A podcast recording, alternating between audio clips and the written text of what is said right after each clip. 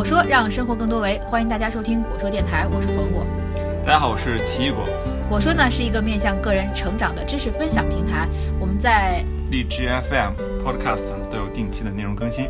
果说呢也有一个自己的网站，果说点 TV，也欢迎大家关注我们。嗯，呃，上两期节目我们在跟大家探讨四个蛋的话题，就是这今年我们下了四个蛋。呃，其中有写论文、生孩子、出书，还有开公司。然后今天到第二个蛋哈，而且是一个真正意义上的 蛋。前两天那个一个阿姨还说，以后你孩子看到妈妈把你称作蛋，会不会 有意见哈？那我们今天来聊一聊孩子这个话题。这期呢，我们的主题叫生孩子的窘境。对，我们还是邀请到了山竹君跟我们来一起聊这个话题，因为我知道山竹君特别喜欢小孩儿。对对对，特别喜欢。火龙果的小朋友，小朋友，嗯，说到这个生孩子的话题，因为你们还没有生过哈，嗯，所以你们估计现在在考虑的是生还是不生的话题，是吧？对，对。对于你们来说，怎么认识生孩子这件事儿呢？因为你很喜欢小孩儿，我知道，所以生孩子对于你来说是不是一个必选的话题？对，因为我是山东人，山东人吧，思想还是相对传统和。家庭家家庭观念非常的重，所以说在我的概念意识里边，生孩子是一个呃理所当然的事情，没有没有对必选题，没有想过生还是不生这个问题，是什么时候生生几个的问题。但是但我知道，在我身边，其实现在慢慢的越来越多的人在嗯思考这个问题，嗯，对，就是生还是不生这个问题，嗯，所以还也挺好奇，因为。啊，火龙果是已经生了，对，然后奇果现在还没有生，其实是 对，挺挺带人气。Not yet，对，就是 not yet。嗯，其实我们在生孩子之前是有讨论过这个话题的，就是到底生还是不生？因为从这个这个人类进化演化的角度来看，生孩子是一个理所当然的事儿，而且社会的舆论会给你很多压力，说你应该生孩子啊，然后这样的人生才能完满啊。但是我们去从自身的角度去想，从个体的角度想，其实生孩子好像不是一个必须的选项。就是你说什么基因传递，基因传递对个人有什么用？是吧？那你说是从这个生孩子给你带来的快乐，生孩子可能会给你带来很多这个痛苦痛苦哈 窘境，就是很多这个不确定性的挑战，会降低你的生活质量。对，嗯，那么为什么要生，是吧？所以说，我们从当时有个结论，有个观点，就说其实孩子这事儿是某种程度上是一种社会为了维系它的这种发展，或者人类为了维系它发展，给每个个体植入的一种。观念，对，就是你要生孩子啊，它其实是个文化层面的事。对对对，因为大家都不生的话，这个种族就挂了，对，就没有发展了。嗯，不光是这个，从大了说，可能是整个的人类的社会；那从小了说，可能你看咱们以前那种家庭观念所谓比较重，特别是所谓的姓氏这种文化代际的这种传递，传承，其实也是一个宗族或者是一个支系这种的一种感觉，也不是一个个体啊，从来没有立足过一个个体来跟你讲。生孩子这个事儿是吧？那在个体上讲这个问题，一般情况下是什么呢？叫什么养儿防老啊，或者就其实有点像一种储蓄或者是投资。对，等于是你把现在的一些这个精力和资本投入到一个新的生命中去啊。不过又从一个乐观的角度来看，生孩子就更像一个游戏。像一个养成类的游戏，因为你经常养一些电子宠物啊，或者养一些宠物，其实孩子小的时候跟宠物也没有太大区别，就很有意思，会给你带来一些新的体验。当然，还有一种高级的说法，说是生孩子可以帮你去找回你童年中童年的过程中消失的那些记忆，就是你对你小的时候已经没有印象了，是吧？就你怎么长大的？就一岁的时候你在干嘛？两岁的时候你在干嘛？通过养孩子这件事儿，你可以发现，哎，原来当时我是这样成长的。就对你的父母有了新的一些感恩。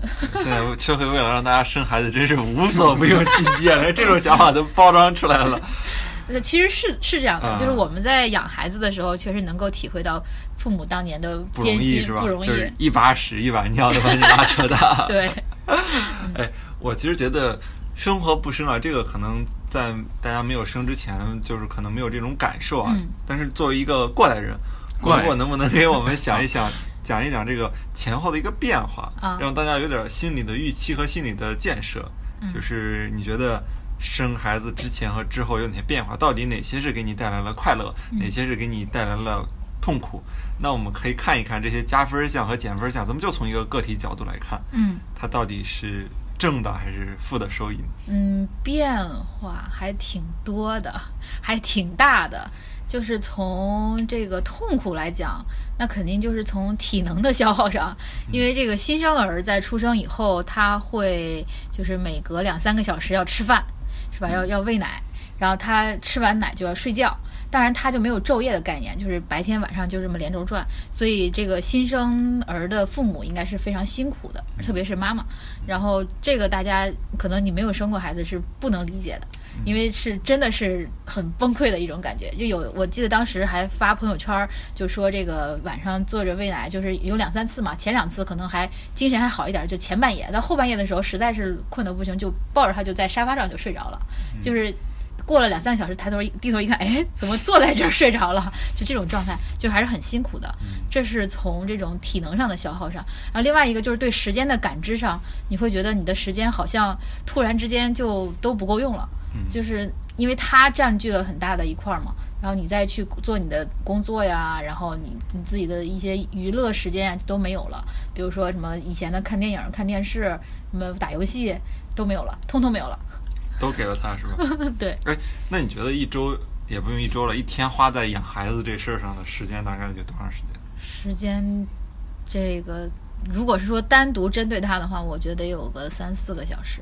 那由他牵扯进来的其他的，这个还是前提，还是父母在帮你带的情况下，就是你还有工作，你可以去上班，你可以出门儿，然后不用考虑这些家务的前提下，嗯，呃，可能没有那么多，可能两三个小时，那也没有太多呀。就主要是其实就是喂奶的时间，然后跟他交流的时间，跟他玩的时间，也不是太多啊。现在来说好一点，因为他已经比较大了，就前几个月是比较痛苦的。嗯嗯，这里可以穿插一个小的知识点啊。这种痛苦的造成，也是我们为了人类的发展做出的贡献。什么意思呢？就是其实啊，很多基本上除了人之外，就是我们所谓的现代的这种智人啊，延续下来这支之外，其他的这种哺乳类动物啊，很少有像我们这样需要这么长期的来抚养孩子的。对他们发育周期这么长的，一出来就可以自己去觅食觅食或者过很少的一段时间，这就是人为了站起来嘛。嗯，人为了直立行走，所以说你为要牺牲掉你的这个盆骨的一些体积，嗯，是吧？你要解放出你的双手，包括身体，所以这样的话就导致你的生出来的新生儿不能太大，嗯，咱们现在已经尽量的大了，但是也不能太大，包括各种发育都很不健全，这样就生下来了，所以说后期就要花大量的时间来养。对，其实基本上是从它能够这个有一定的活动能力到站起来是有一年的时间。对，就是大概就是一个需要抚养它，就特别关注去抚养的，就相当于是其他动物在体内就完成了抚养，但是它需要在体外去额外的抚养它一年。对对对。但我觉得这个抚养的过程还挺重要的，其实。啊，孩子跟大人和长辈之间的感情，很多都是通过这个抚养的过程维系的哈，维系起来的。对，就是特别是逢年过节，有了孩子，好像家里面突然就有了热闹的那种感觉。对啊，当然这可能就说回来了啊，是为什么要孩子？对，因为之前不是还经常有一个说法，就是刚才提到了维系嘛。嗯。有时候这种孩子也是作为一种家庭，特别是有时候夫妻两个人之间维系感情的一个一个一个渠道吧。对。不是经常有一句话叫做。要不是因为你，我早就跟你爸离婚了。每个孩子童年一定会听到这句话，而且这句话还有一个延展，就是现在一般认为啊，如果是没有孩子的话，离婚就离婚了，大家感觉还能接受是吧？现在感觉，像一般情况下一听什么有孩子，就会觉得一方面是对孩子造成了伤害，那另一方面觉得就是对于任何一个带孩子方再去。就结婚啊，或者再去组织一段婚姻，可能都会是一个小的障碍。孩子是个不可分割的财产，嗯，也不，嗯，也有也有一说是财产吧，但也有一种观念认为是拖油瓶，拖油瓶，所以要等到他打酱油，对对对，就还得再等好几年的时间，是这样的。嗯，那提到这个要孩子的这个话题，那我们还会有一个衍生的话题，叫做为要几个孩子，是吧？你们觉得一般现在因为放开二胎了，是吧？要几个孩子比较理想？我我在我看来，现在嗯，两个是最合适的，而且我对于男女的顺序是有是有想法的。我觉得应该先先生一个男孩，然后哥哥妹妹是吧？再生一个女孩，为什么呢？因为先生一个男孩，嗯，他有一个呃比他小的呃，妹妹需要照顾，可以让男生更加的负责任。嗯，其实并不是这样啊，并不是吗？对，就是根据一些这个家长的经验来看，生了男孩然后再生女孩，那个哥哥一般不会照顾妹妹。是但是如果是先生女孩再生男孩的话，姐姐是会照顾弟弟的。哦，这样啊？对，这样会让姐姐非常的懂事儿。对吧，那会不会让弟弟受到宠溺，然后这个？不会担当的，好吧，也是一种说法。对，就是生孩子，生几个孩子，其实，在欧美国家，他们生的会数量比较多哈，三四个呀，四五个都。他们是没有没有一个概念，就是我。几个最好？对对，像咱们之前没有那个计划生育控制的时候，家里面也都是四五个孩子。对对，四五个孩子。嗯，其实我觉得三个孩子也也可以，比较稳定。这个三角形比较稳定，三个孩子也比较稳定。打架打跟这个打打腻了，可以跟那个打。两个人打架的时候，中间还有一个人可以调和。老大、老二、老三听起来也比较顺，是吧？老老大、老二、老三、老四，感觉比较奇怪，是吧？生个奇数个一定。哎，不过这个也也蛮有意思的一个引申话题，就是其实对于计划生育这个政策，中国以前一直叫 one child policy 嘛，就一个孩子的政策。那最近几年突然就放开了嘛，就是其实很有意思，就以前是叫计生委，对，计生委是管着不让大家生，现在计生委是鼓励大家生。这里边其实有一个学者，我们好像之前也提到过，也在里边做了一些推动性的作用，叫梁建章啊，是那个携程的之前的 CEO 和董事长。因为他当时在斯坦福一直做人口研究嘛，就他一直在觉得中国其实很大程度上在之前的这种发展是有一波人口的红利的。对，啊，你其实说白了就是，无论是各种市场也好，中国的这个庞大市场其实靠人口基数托起来的。嗯。甚至这些杰出的一些科学家也好，艺术家也好，在某种程度上，如果你认为智力是一个随机分布的话，那也是需要一个大基数的基数的对基数的人口的。嗯。所以说，其实人口基数是一个优势。然后，而渐渐的，因为计划生育的政策，导致了我们这个红利在渐渐的消失。嗯，而且这老龄化社会造成很多问题。对对对对，日本是一个非常典型的一个情况嘛，大家都不会选择生孩子。我记得我看到过一组数字吧，其实类类似于日本可能到三四十岁、四十岁左右，这个不婚的那个这个人口已经到以百分之二三十甚至更高的这么一个一个比例了。嗯，所以说就回到刚才说生几个的问题，虽然现在是。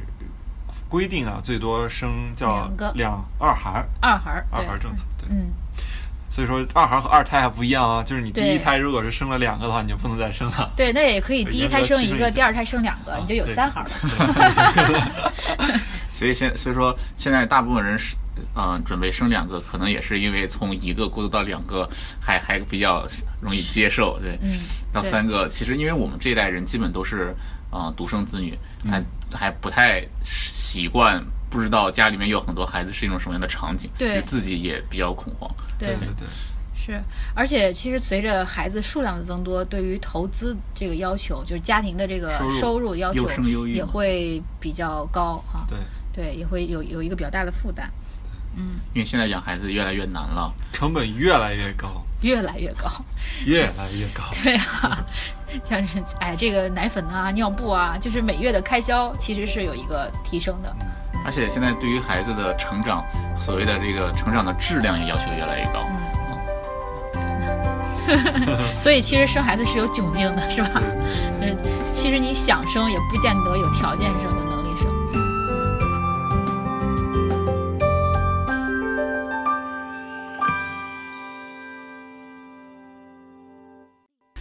那你觉得这种孩子带来的这种前后变化，对你现在的这种工作生活带来了哪些挑战，或者你有没有一种新的感受？对于工作和生活上，嗯嗯，就是感觉这个时间，因为呃，他不再是一个怎么说，就是从早晨到晚上，它这个时间不是一个均衡的分布。那么从因为孩子晚上睡得早。所以晚上有大段时间留出来给父母可以去做自己的事儿，然后但是呢，早晨或者是这个上午的时候，白天会被很多时间打断。对他会有很多，比如说要吃饭、要喂辅食，然后他要睡觉，然后要陪他玩儿等等吧，就是特别希望有一个弹性工作制的环境。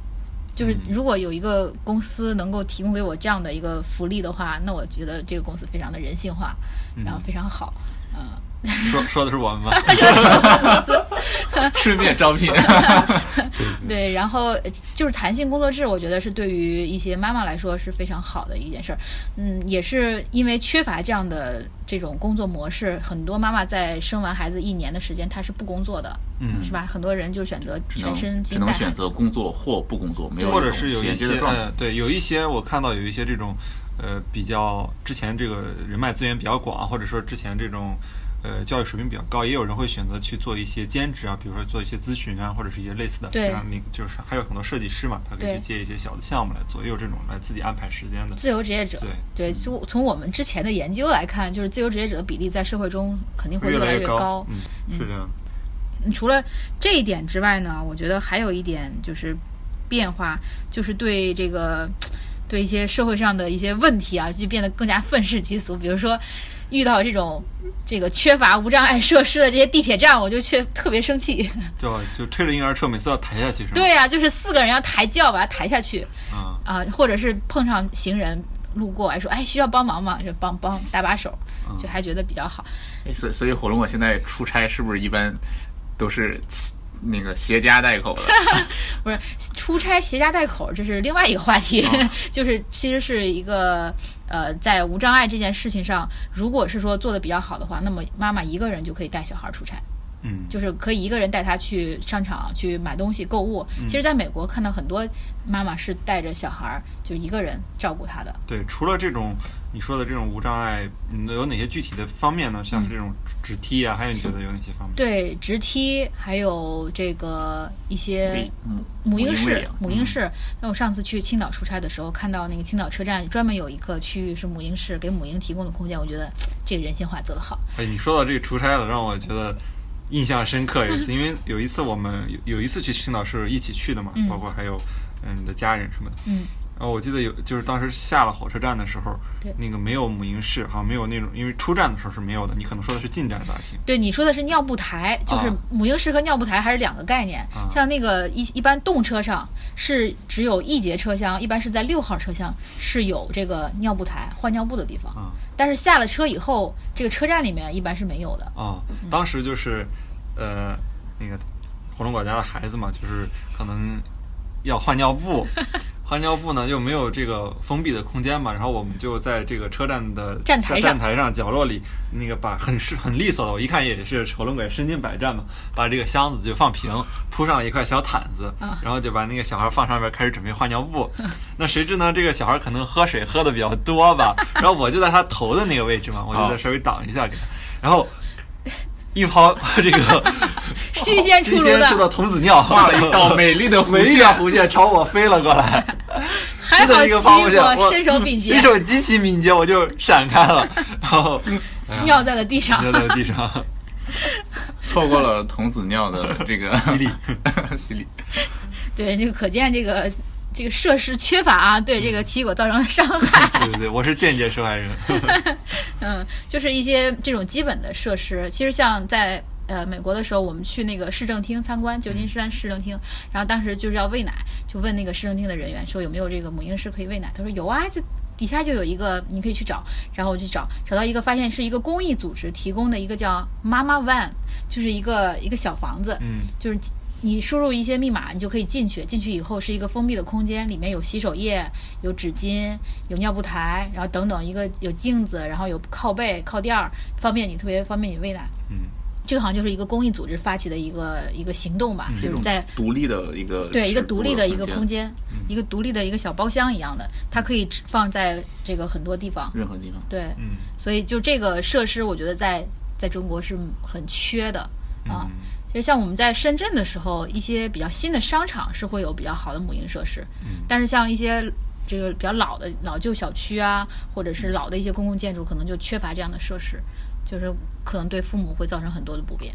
对，嗯，因为有人会说嘛，你在美国的时候经常能看到有人坐着轮椅啊，或者是这种这种，反正是有些对，会觉得美国人美国的残疾人特别多。其实不是，是因为中国的都出不了门，出不了门。对对对，嗯。对，也会觉得美国的这些小孩儿，他们从三个月可能一两个月、两三个月就出来跟妈妈一起在外边遛。嗯，但是中国看到看到小孩的时候，大家会觉得，哎，你家小孩怎么这么小就抱出来了？怎么这么小就让他坐火车？怎么这么小就让他穿这么少？他冷不冷？等等吧，就很多一些观念可能差别还确实挺大的。嗯嗯，然后另外一点就是在这种这个生完孩子前后的变化上，其实从这个美国来看，他们的这个。不光是这种母婴设施和社会的福利设施，包括在家里的这些设施，比如说洗碗机，嗯，比如说一些这个自动化的东西，就是他们的这个食物烹调的时间会比较少嘛，嗯，就是现成的东西比较多，就给妈妈省了大量的时间去照顾孩子。对，然后另外还有一点就是需要提一下的，这可能涉及到养育孩子的事儿了，就是这个睡眠训练。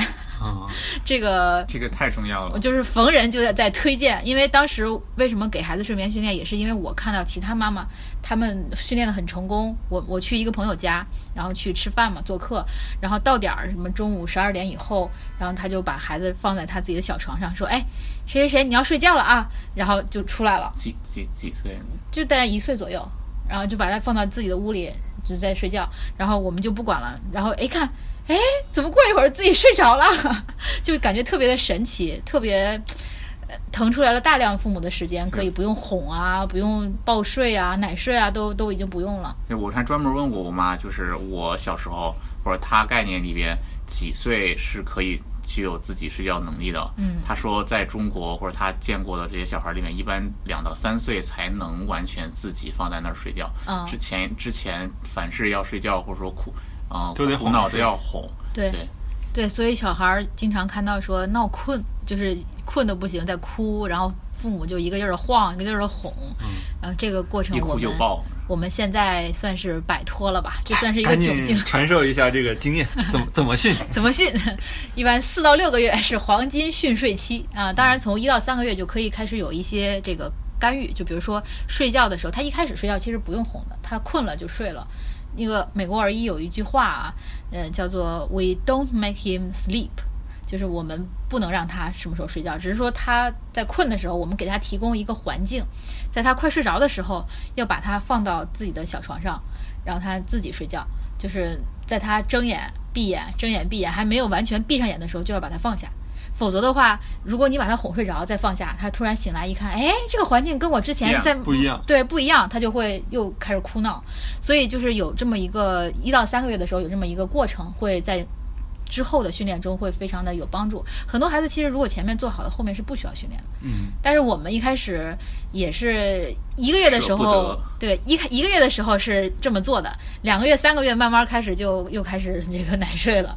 嗯，后来到第四个月回来回回到国内以后，这个这个真正睡眠训练的第一天我不在，就是我正好出去有点事儿，然后当时也没有。做了很长时间的准备，但是一直没有一个契机说开始。然后那天他爸爸在，他爸爸趁我不在，就开始了这个睡眠训练。然后其实很简单，怎么训呢？就是把他扔在那儿，然后让他哭睡，就是他很困了。他也不能太困，就是有点困，把他放在床上，然后让他自己自己酝酿，自己酝酿。然后他肯定不乐意啊，我这之前都有人哄我是吧？然后他就开始折腾闹腾，然后一开始就哼哼唧唧，后来发现哎，怎么还没有人来管我？就开始大哭，大哭可能哭个十几分钟、二十分钟就特别累了，因为孩子比较小嘛。然后他就特别累，特别累，就再哭、再哭、再哭啊啊叫唤叫唤，睡着了。就是这个第一次可能会比较久，大概需要半个小时或者四十分钟。当然你要特别要狠得下心来，要任凭他在那儿哭。当然这个这个哭泣法是分为两种啊，一种是叫控制哭泣法，一种是就是完全不管的这种。呃，完全不管呢，可能见效会特别的快，就是第一次会比较惨，然后后面见效会比较快。然后控制哭泣法就是说，第一次呃我你哭五分钟的时候，我进去看你一眼。就是说，呃，妈妈还在啊，但是我不抱你。然后他会有的时候他会看到妈妈会更加更加愈演愈烈。然后第二次隔十分钟就再去看，哎，我还在啊，你不要害怕，我还在。然后再出来安慰两句就出来。然后第三次十十五分钟，就这样把时间拉长，他也是把相当于也是哭累了睡觉，就这么下来两三天就好了。两三天就好了，两三天就好了，特别神奇。两三天可以省下多少时间？对，就是训练之前，我们在夜里面是大概每一两小时要起来喂一次奶，然后训练之后就能够睡到四五个小时、五六个小时。哇，这个是一个非常棒的一个经验哈！对对，你看我们听我们节目，不不仅能听到各种。有意思的故事也能听到干货。当然，这个过程是需要巩固的，可能三天见效，但后来也会有反复。比如说，我再次出差再回来，他又又有点那个，就不想自己睡这种意思。就一直到现在，我们还还是会有一些反复，但是要坚持吧。嗯，现在就做到能够既能够奶睡，也能够自己睡觉。啊，嗯，养孩子真是一门学问，是一门艺术，也是一门科学。对，其实这个环节在咱们的教育体系中是缺失的。对，就没有人，任何人告诉你怎么要怎么养孩子，怎么教孩子。对，很多都是老老人一辈一辈传下来的一些传统的观念，但你并不知道它对不对，以及并不知道他对的孩子究竟好不好。对，因为经常有一句话叫做“没看过、没吃过猪肉，还没看过猪跑”，是吧？就所以说，总是理所当然的认为看了猪跑和吃过肉是猪肉是一样的，但其实。社会在发展，现在吃猪肉的方式有很多，是吧？能不能加入一些科学的、营养的、健康的吃猪肉的方式，也是一个，我觉得未来从无论是从市呃商业的市场，还是从这种科学的市场来看，都是一个蛮大的一个空间的。对。我对比了一下国外的这个养孩子的 A P P 和国内的 A P P，发现在科学性上差别挺大的。嗯，就是国国外基本上是按照那个美国儿医学会那套。对，这里可以推荐一个书啊，就是美国儿医学会那本育儿指南，可以在京东啊等等这个商场买到。我我就是逢人便推荐，就是基本上都是一些呃经过验证过的科学的结论，就是对育儿来说比较好的。嗯，然后在国内呢，就是一些这个 A P P，但是我觉得就是很多都是一些。初级的写手去写的，而且都是道听途说的一些观点，最好不要看，少看。你看，我们本来有希望在母婴市场上攫取第一桶金，我们忍着没忍着没动，我们免费传授给大家这些相关的知识。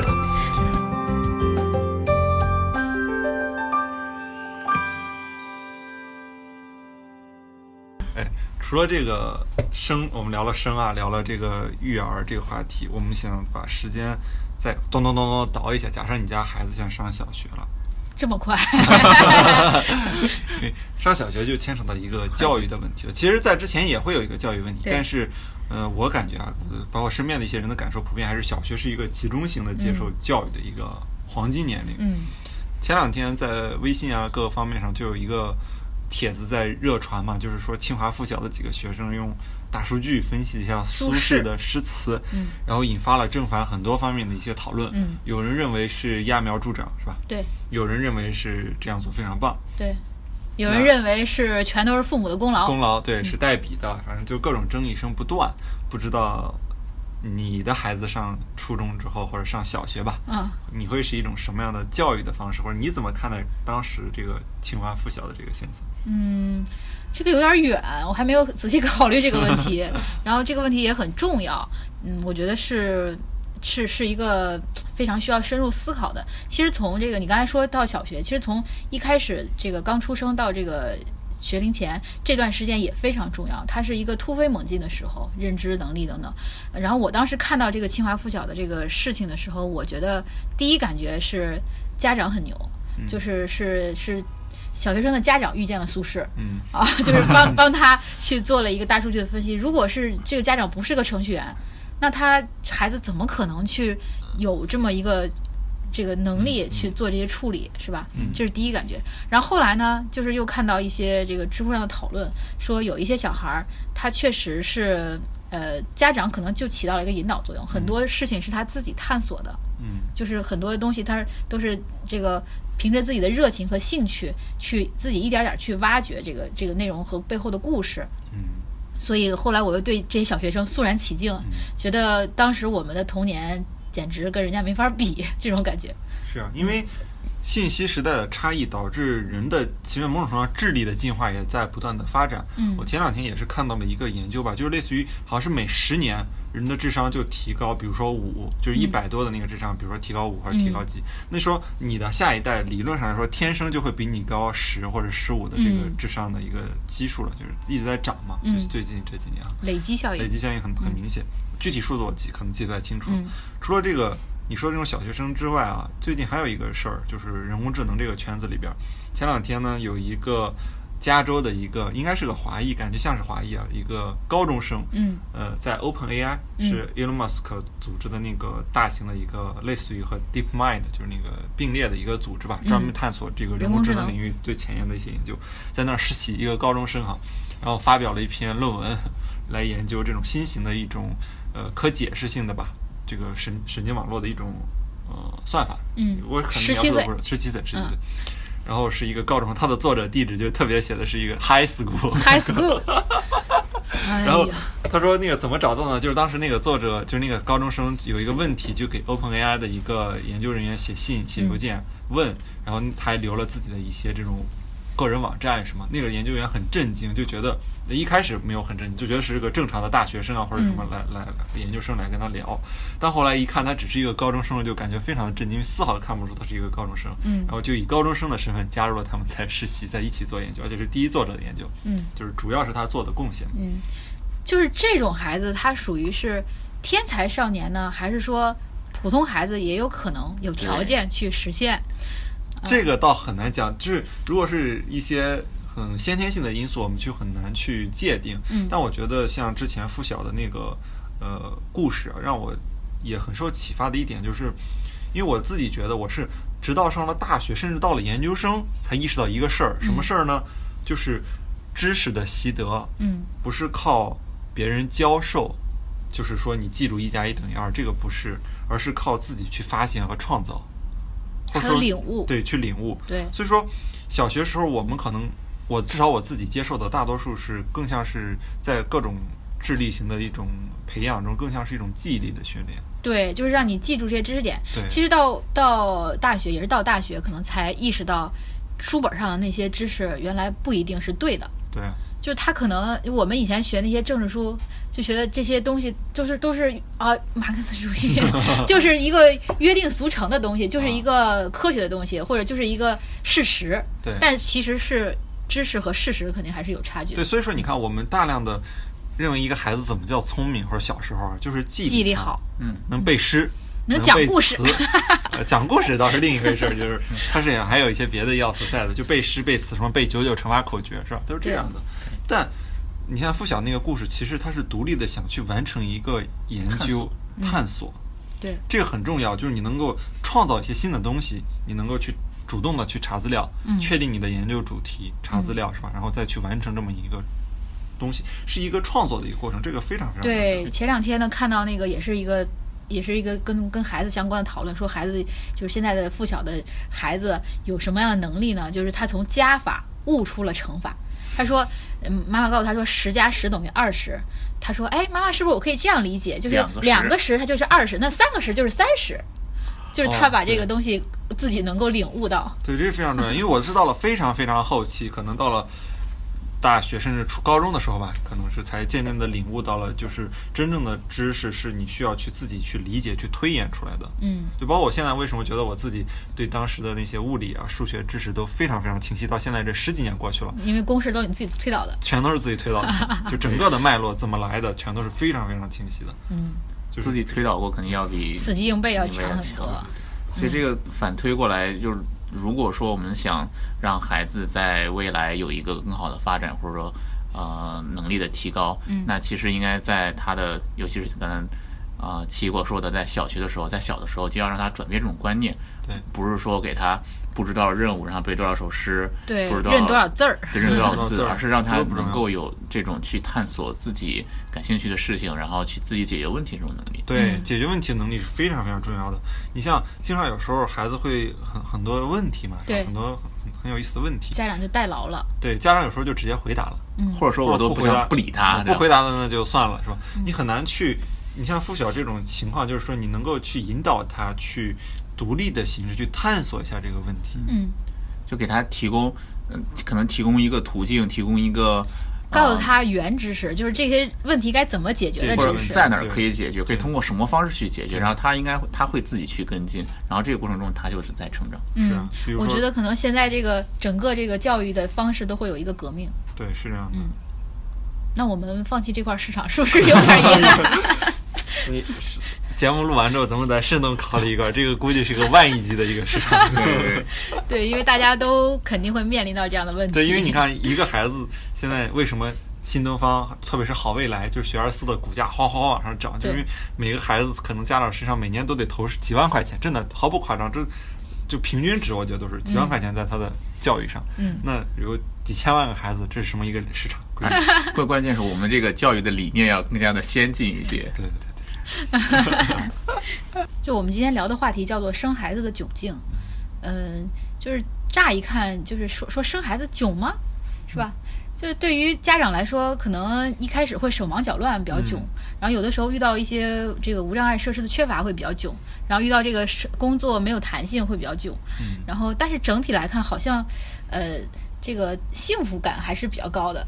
就是我这是一种比较乐观和积极的鼓励大家，就是没有去体验的可以去体验一下。我们还停留在要不要生的这个窘境上啊！不，当然更多人可能马上都要到双十一了嘛，更多人还在寻找孩子他爸、孩子他妈在哪儿的一个路上，更囧。这其实是那个窘境，这个囧更更更更早。啊，希望这期节目能够对大家有启发。有孩子可以在孩子的教育啊，还有培养上有所感悟；没有孩子也可以慎重考虑考虑，要不要生，或者生了之后怎么办。对，希望大家都能够有一个快乐美满的家庭。嗯那这期节目就录到这儿，大家再见。再见。再见。